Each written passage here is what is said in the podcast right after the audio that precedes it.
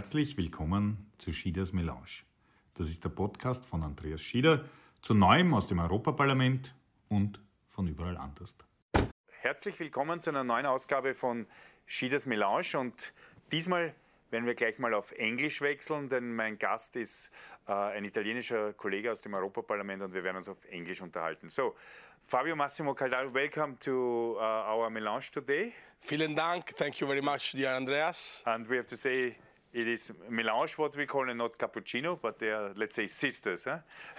Coffee We, sisters. we, we do accept also the alternatives but cappuccino only until which time? until 11 maximum, eh? because otherwise, you know, in Italy it's a kind of uh, very tricky situation. Yeah. We can't tolerate that from our friends coming from abroad, but it looks very weird. I, I la- last time I was in Italy, I told my she ordered a cappuccino in the afternoon. I said, "Be careful, they will kill you."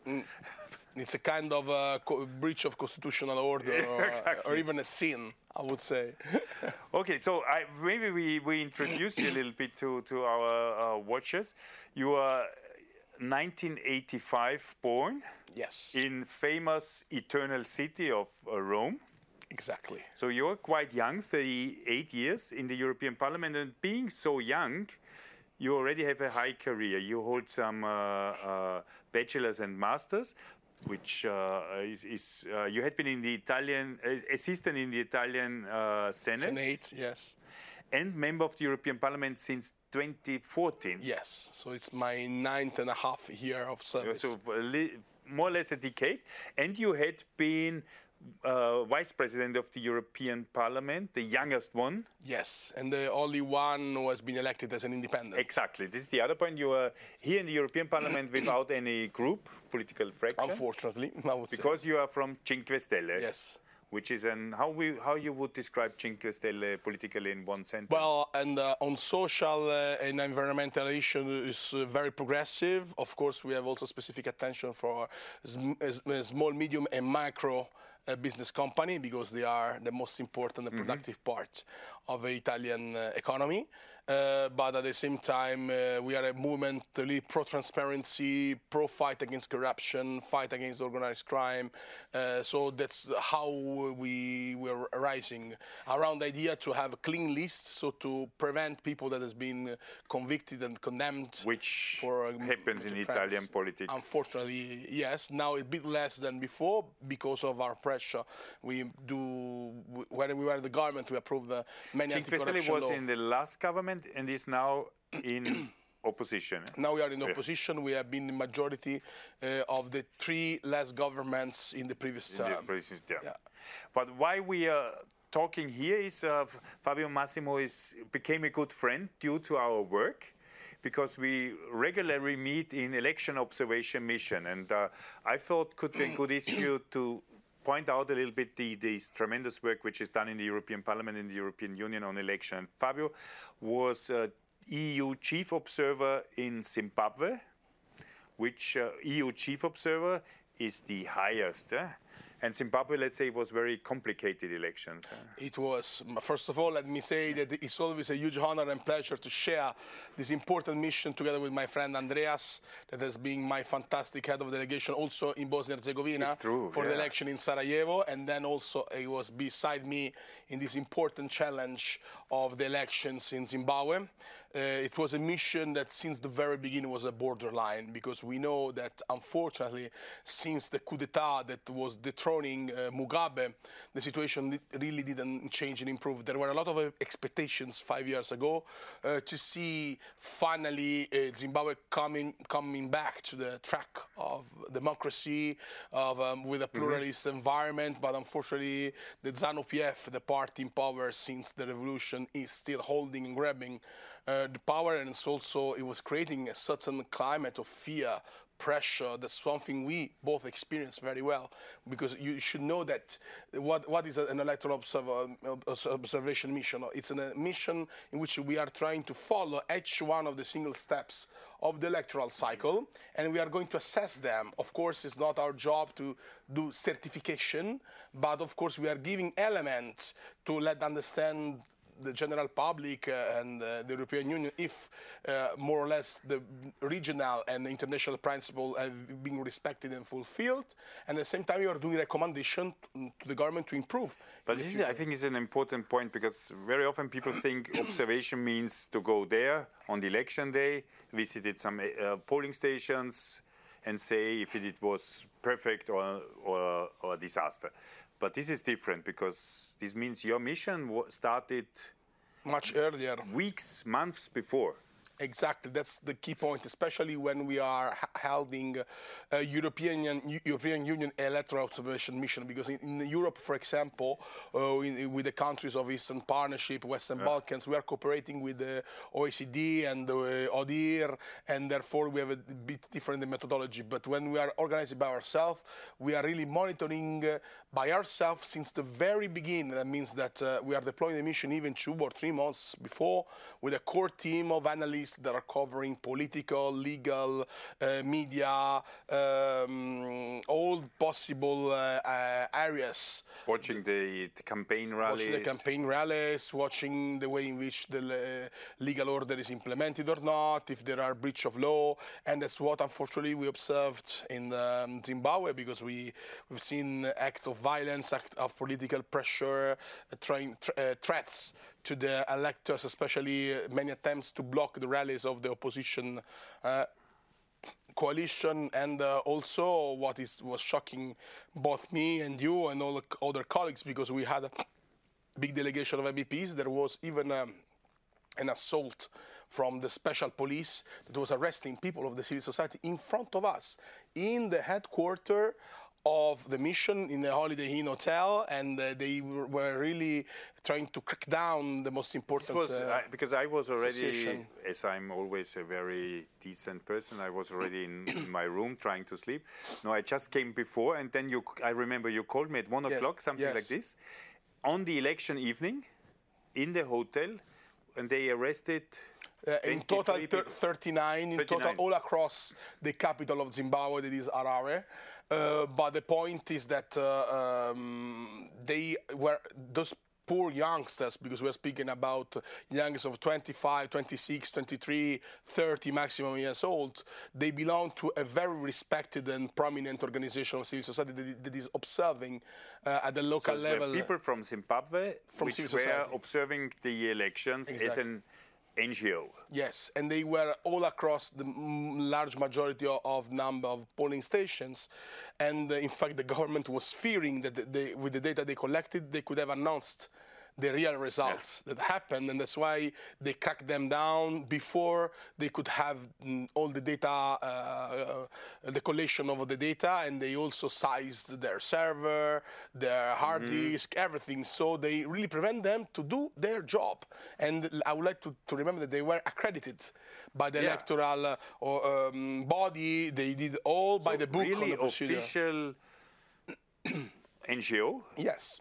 And uh, also, they are part of international network that is uh, under the control and under the scrutiny of the UN. So we have no doubt that those people were very serious in their in their job, but the, apparently the government was. And we, we should maybe mention at this point that the election day was very chaotic because uh, the election committee could not open all the polling stations because they did not deliver the papers on time. exactly. It was uh, And people were queuing all night. It Yeah. was something uh, for us very weird because by chance that happened uh, exactly in the strongholds of the opposition. That means the capital Harare, Bulawayo, that is the second city in the south. Then in the eastern part, close to Mozambique, in which there are minorities that are against the go- that are being uh, oppressed by the government, so they are quite mm, uh, in supports on, on the opposition. And we observed in some cases that the polling stations were opening almost more than 24 hours later, even uh, 30 years, 30 hours later, and that of course undermined the possibility for all the electors to express their will to express their uh, their vote because uh, of course it's difficult for a mother with a very young child to stay one whole day there but it's difficult I would say for each one of us I'm I was questioning who of our electors in Austria and Italy and Europe would have Yeah. waited 30 hours Exactly. to vote uh, so How many some- would wait one hour, let's say? Huh? yeah, one hour would be even even too much. But in that case, it was what I really admire. It was the commitment of these people. Were even o- elder people say, "We are going to stay here until we will vote because we it's our duty. We want to see a different future for for this country." And uh, well, unfortunately, we saw since the very beginning a lack of cooperation by the competent bodies. It, for us, it's extraordinary. You know better than me Yeah. because you have a, you have a long long experience in this domain. That the competent electoral body, the so-called ZEC, Zimbabwe Electoral Committee, uh, refused to meet us. They didn't want to have an exchange with us. So that shows since the very beginning they were not in good faith and they didn't want really to cooperate to give us all the information But for, you us, for a real assessment. the people uh, because uh, really it was a great show of the people of uh, Zimbabwe that they like democracy and that they probably want to see some change. But at the end, they didn't see any change. We have to say. No, at all. Uh, they didn't see any change, and at the same time, also uh, they were very frustrated because everything was has been done since the very beginning to ensure that uh, the result that would have been announced would have been coherent with the expectation of the government. And now also we are very worried because uh, uh, the mission itself was victim of a huge defamation campaign since the very beginning. And there were articles in the pro-government medias and state-control uh, TV, uh, medias, notably the Herald. Uh, there's a new famous newspaper there that were mm, describing us like uh, people with an agenda that were jeopardizing the process. With they even accused us without any proof or element to be bribe to bribe uh, that we were bribing uh, um, uh, journalists to speak up against the government. That was simply ridiculous, and we defended ourselves very clearly. We protected our people on the ground was most important. But I would say that uh, we would have expected from the EU delegation a bit more action, a bit more commitment. We were a bit surprised to see that our ambassador there was not so um, Yeah, loud in his in our in his, in his defense in his defense It's of also us. true. But maybe before, because I think what we need to discuss also is how, how to deal in the future with the country. But uh, you had to produce a long and very detailed report, and also to explain to people the elections uh, had been in August. And the report will present will be now finished, finalized, and then presented also to all stakeholders in Harare and Zimbabwe again. The, the report is finalized. Uh, I can announce that uh, now officially. We are mm, uh, expecting to hold a big press conference at, at the half of November. So from 15 to 18, I should be there again on the ground Okay. to try to organize this press conference. Uh, but already together, just after two days after the election, me and Andreas, we had a big important press conference there that was really followed by all the medias of the state. And also, we have to say, we managed that those guys which were arrested got released. And that was the most important thing because uh, seeing that there was not such a strong pressure officially from the EU delegation, we decided to this announcement, announcement and notably Andreas, because I, being chief observer, I had to stay really to the uh, electoral cycle, not bypassing my perimeter, but you as head of the delegation, you had a, a bit more flexibility, and that was very important. Almost all our colleagues were very strong on this, and thanks to the clear, strong statement you had and we endorsed on the on the fate of these poor uh, youngsters, on the fact that for 12 hours they didn't have any legal advice and support. They've been deprived even to speak with their family, with uh, lawyers, and so on. Our strong statement to help uh, uh, help in getting uh, them, se- setting them free. After two hours, they've been liberated. So it means that our voice matters, It's can true. make the difference And when our- we are brave enough Our work to use it. in this, I think it was also very important that this mission was working and that you had been present also the weeks before, so that Yes. also we could prove it's not that some Europeans showing up and demanding. It is an intensive work with the situation in the country, but also we have to say. Uh, also, the other African observer organization also were really shocked by what, what happened in this country. But maybe uh, at the end of our of our short talk, how we should deal in the future with countries like uh, Zimbabwe after having seen this election. Well, first of all, I think it's important for us to make a clear distinction between the relationship with the governments and the relationship with the civil society and the local leadership and the people on the ground. Because in some cases, like, and this is a bit the case, we know that the, the, the relationship with the present governments is extremely complicated. We know that there are massive interference and uh, agendas from Russia and China on the ground. We were seeing a lot of very significant uh, presence of China economically and on Russia, even uh, on security domain and uh, with a political uh, strong ties and cooperation with the uh, ruling party. And the key point is that uh, we have to, in my opinion, to push for widespread projects that can really improve the quality of life of people uh, on the ground. That's the good way to present uh, the European Union as a real, genuine actor that is uh, dealing mostly and, and, and most importantly with the um, faith of the persons with the idea that we have to give them Yeah. a better quality of life, a better access to uh, uh, fundamental services. And this can really foster a, a new European model that is not based on the idea, uh, as the Chinese one, of massive infrastructure that are destroying all the environment and often they are not benefiting the local communities, but it's dealing really with the, with the need of the persons. I think those alternative channel can make the, the But for difference. this, we have to change some things. And the one is also that, for example, the EU mission, the uh, EU ambassador there, must be seen by the people also as an ambassador which is connecting with them and not only with the regime in the country. eh? Exactly. We should not be uh, should not be seen as those one of the business as usual. Yeah. Should be seen of those one who are standing always beside the civil society, always beside the free voices that are trying to create the ground to build up, in general, a democratic, uh, pluralistic, uh, open society. Not in the way that unfortunately we are often observing in uh, some kind of uh, authoritarian countries, and we should not be seen as those one who are trying to put under the carpet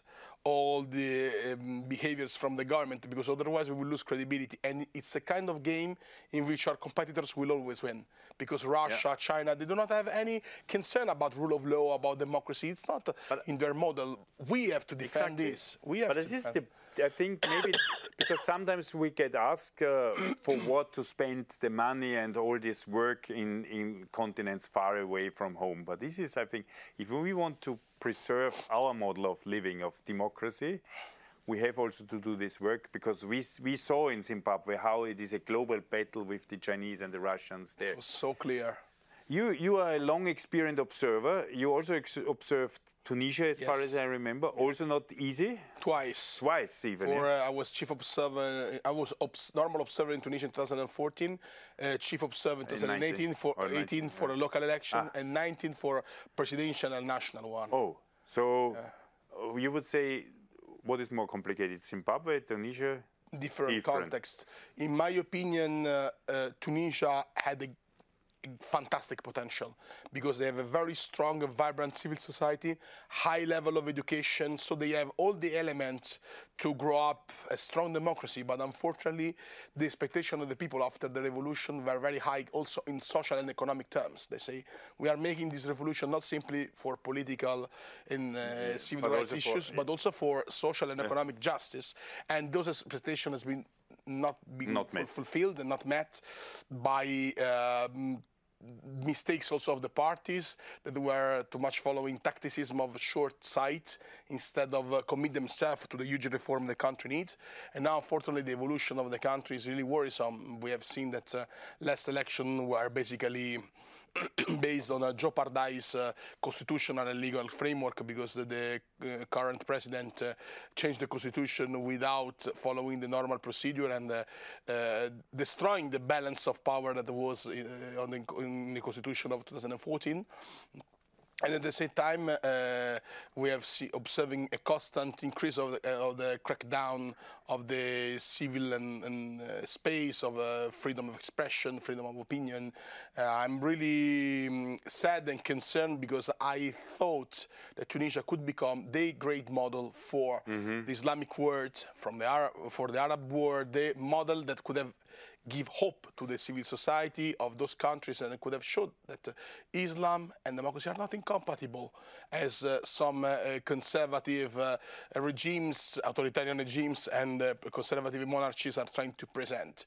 And unfortunately, with all this joint Yeah. pressure from outside and inside the country, now it's uh, more and more uh, degrading itself uh, towards an authoritarian regime. So it means that uh, all these big efforts that has been done during the revolution are a bit totally um, vanishing. uh, Vanishing, yeah. uh, Yeah, the Arab Spring is yes. is, is no, not led into a shiny summer. No, and it's not giving a, a long-standing uh, result. Yeah. On the contrary, I'm, I'm very sorry and concerned because Tunisia has a very highly educated uh, uh, young generation that want to see, want to um, to meet this expectation. But of course, democracy is very fragile and is is a seed that you have to put on a fer- put on a fertile ground and work very hard to let it grow up solid and safe. But the point is that here, uh, maybe we also lack a bit of ambition as you. We should have mobilized more funds, more engagement on the ground to help Also them. from our also from our side, I think.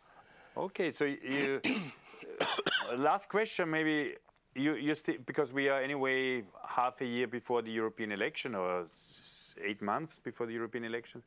You're still planning some observer missions. Uh, of course, that is one of that uh, uh, I really would like to, to do, if it's possible, the, the, the one in the Democratic Republic of Republic of Congo. Congo.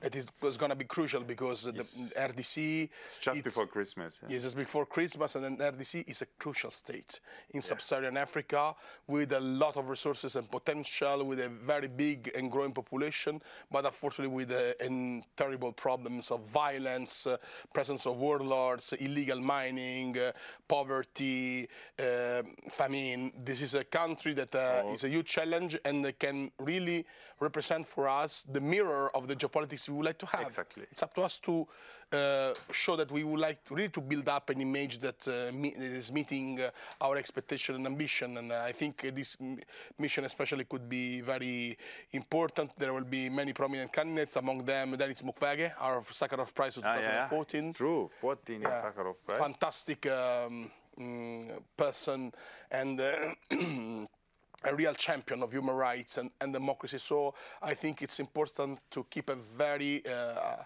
attentive eye on the ground and to have uh, to to mobilize all our means, not simply for the mission itself, but to cooperate and to create a possible new uh, path for a country that uh, is uh, for sure decisive for the balance and uh, for the future of the whole continent. Perfect. So you can see the world of uh, an European or the work of a European a member of the European Parliament is very broad. Tunisia, Zimbabwe, the Democratic Republic of Congo, but of course also Brussels, Europe, Rome, Vienna, and all these places. Western Balkans, Western in whi- which we have been because being Austrian and Italian, It they is- are our neighbors, and Exactly. we know that we have an historical, a moral duty to help them to integrate Yes. within the European Union. And also so- there we see it's very fragile. Yeah. We came to an end. Also, our melange already tastes a little bit like water. And I want to thank you, Fabio Massimo Castaldo. So, who wants to know more about these issues or read uh, Fabio's uh, report? You just have to Google European Parliament Election Observation Mission, uh, Castaldo, or Zimbabwe, and you find everything. And very soon it's going to be published after the press conference. Yeah, so exactly. you can go into detail and to learn more about the situation, but also about our methodology, how we are trying to deliver good results. And this time, let me end up with a, very important message. Cooperation really worked because SADC, the uh, regional organization, uh, integ- uh, regional organization that was also monitoring the- election, and African Union did report much in line with ours. And I think that uh, this unity from uh, EU and AU can be the key factor to preserve our commitment to democracy and rule of law and to preserve also a huge uh, will to develop multilateralism and to develop a culture of dialogue in a world that is becoming more and more conflictual and more and more, unfortunately, uh, hostage of the culture of uh, military power projection. That's something we have really to fight against altogether. Perfect. Or not perfect, but at least the European Union is active. Thank you, Fabio Massimo. Thank you for watching. Alles Liebe, bis zum nächsten Mal. Thank you. Vielen Dank. Hoffentlich hat dir diese Ausgabe von Schieders Melange gefallen. Du kannst mir gerne auf Facebook, Instagram, YouTube, Twitter und TikTok folgen. Bis zum nächsten Mal. Servus und Baba.